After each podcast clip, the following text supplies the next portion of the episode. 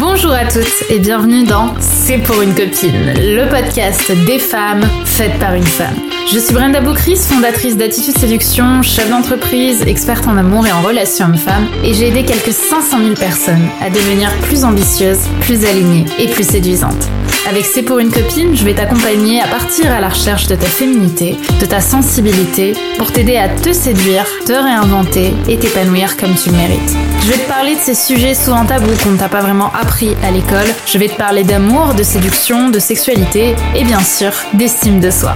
Alors que tu sois confortablement assise dans ton canapé, en train de courir un Starbucks à la main ou encore dans ton métro quotidien, je t'invite à oublier le monde pendant quelques minutes et on se lance dans l'épisode du Le top 3 des pires façons de trouver l'amour en 2023. Bonjour les filles, j'espère que vous allez bien et que vous êtes en forme.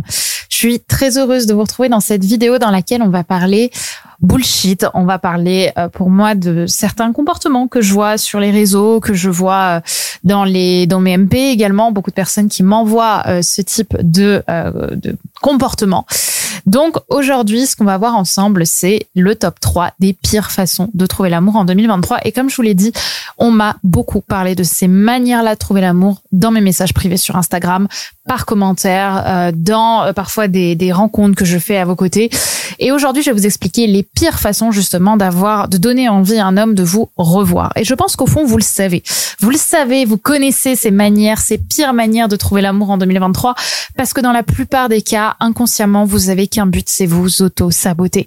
La plupart du temps, quand vous vous lancez dans ces projets ambitieux de euh, dévoiler ce que je vais vous dévoiler, parce que la plupart du temps, vous le faites, vous vous racontez une histoire en vous disant que vous le faites pour les bonnes raisons, alors qu'en réalité, vous savez exactement ce que vous êtes en train de faire. Vous êtes en train de continuer à euh, engager votre prophétie autoréalisatrice. Vous faites en sorte de faire fuir l'homme qui vous intéresse parce qu'au fond de vous, il y a une immense peur peut-être de rencontrer l'amour, de rencontrer la bonne personne. Et aujourd'hui, je pense qu'il est temps de prendre votre responsabilité sur ces événements-là et également de faire en sorte de les euh, bah, de les faire disparaître aussi pour que vous puissiez prendre votre position de responsable et surtout que vous puissiez trouver l'amour. Alors, on va commencer par le top 3 et le top 3 aujourd'hui, c'est commencer vos dates ou raconter euh, dans votre premier date quelque chose qui soit de l'ordre de la colère dès le premier rendez-vous.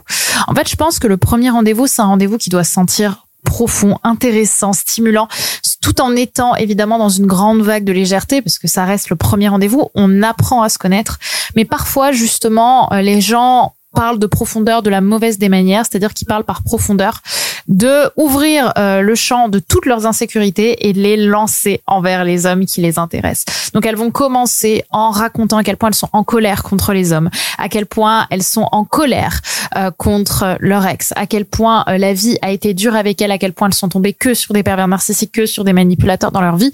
Et que ce soit le cas ou pas, c'est une première image de vous qui n'est pas forcément l'image que l'autre et vous-même en fait vous avez envie de voir de vous. En fait, ce que je veux dire, c'est que vous êtes bien plus que la victime dans ces situations. Parce que ce que vous faites quand vous véhiculez de la colère envers votre ex, c'est que vous vous mettez envers votre euh, ex ou plein d'autres personnes, vous vous mettez dans une position de victime. Et autant le dire, il y a toujours euh, dans, dans, toutes les relations, dans toutes les situations, une position de victime.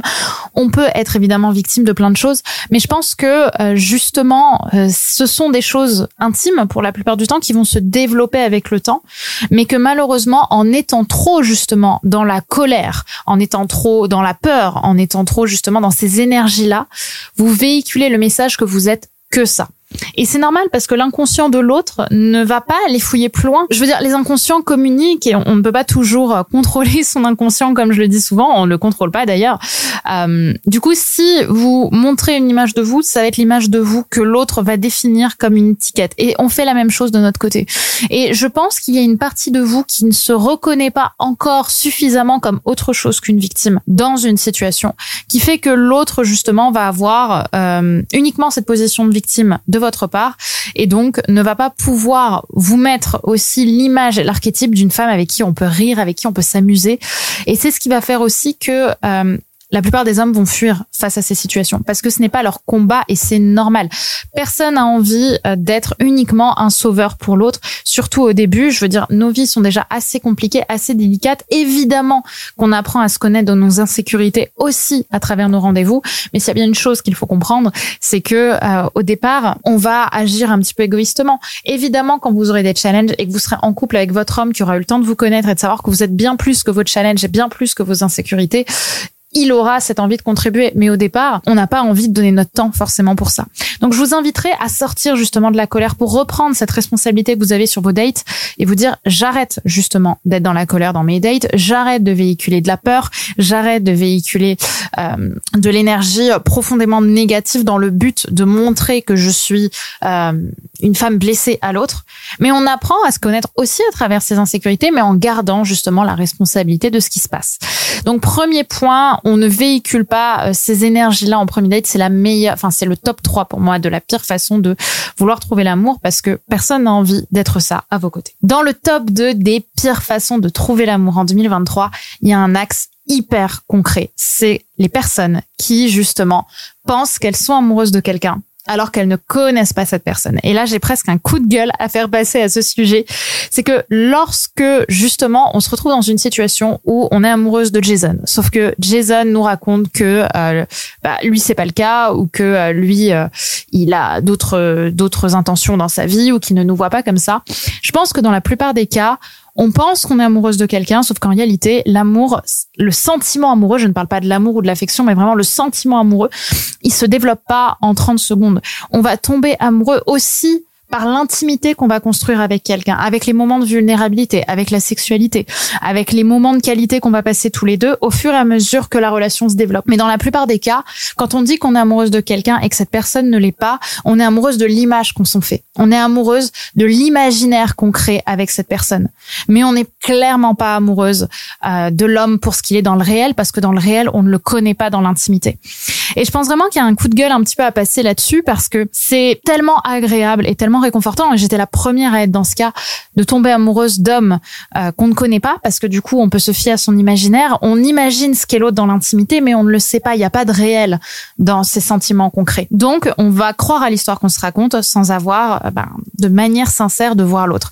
Et je pense que s'il y a bien une chose qui va vous aider à, trouver la bonne personne en 2023, c'est d'ajouter du réel dans vos relations.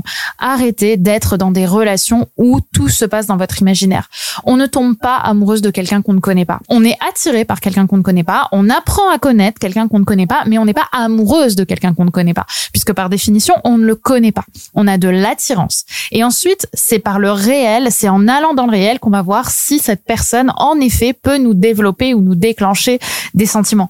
Mais la plupart du temps, on ne fait qu'être dans l'imaginaire, en imaginant la relation et le comportement de cette personne, ce qui s'appelle la projection aussi. Et c'est ce qui fait qu'on va lui attribuer des sentiments dont il n'est pas euh, responsable et sur lesquels surtout il n'a pas de réel. Surtout que la plupart du temps, il va pas aller dans ce qu'on veut. Et donc, on va se créer une histoire, on va se créer l'espoir par une personne qu'il n'est pas.